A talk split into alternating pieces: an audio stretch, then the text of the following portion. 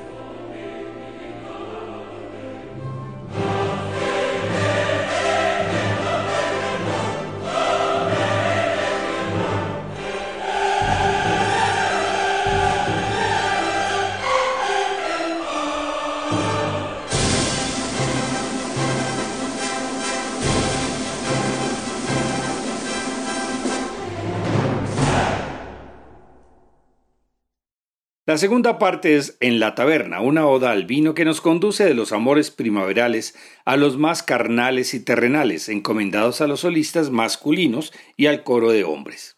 Se inicia con una encendida canción para el barítono y la compone en dos secciones, una de ritmo galopante y la segunda más lírica que recuerda a El Trovador de Verdi y todos los textos de esta segunda parte son en latín.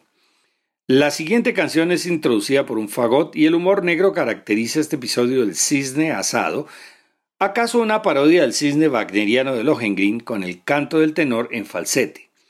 Sigue una nueva parodia de canto gregoriano, esta vez a cargo del barítono, como un abad borracho jaloneado por los gritos del coro y la percusión. Termina esta parte con el número conocido como coro de bebedores, con el tutti de la orquesta y los gritos de los bebedores.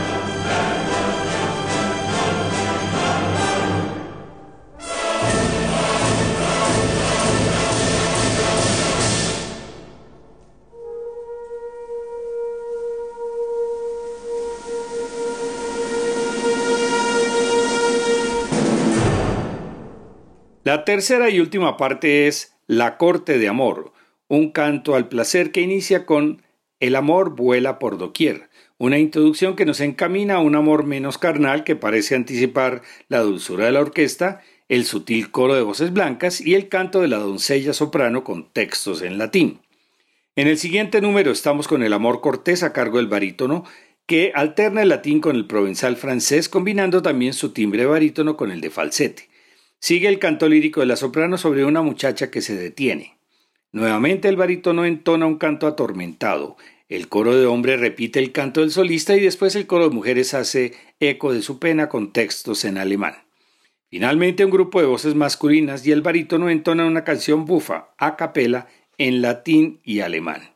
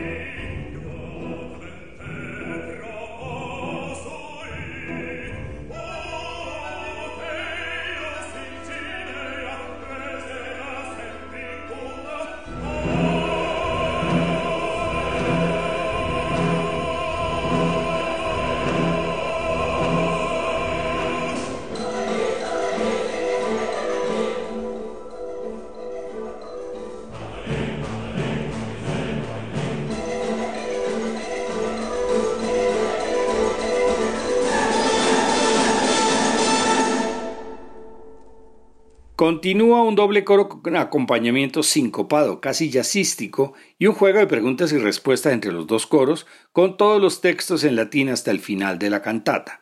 Sigue un número lírico casi operístico para el lucimiento de la soprano, con el acompañamiento de las flautas. Después el coro, el barítono, las voces blancas y la soprano se alternan con la orquesta, castañuelas y percusión. El epílogo se titula Blanca Flor y Elena en el cual las voces van alternando con las cuerdas hasta el final que repite el comienzo de Oh Fortuna, pero que no repetiremos por falta de espacio en este programa.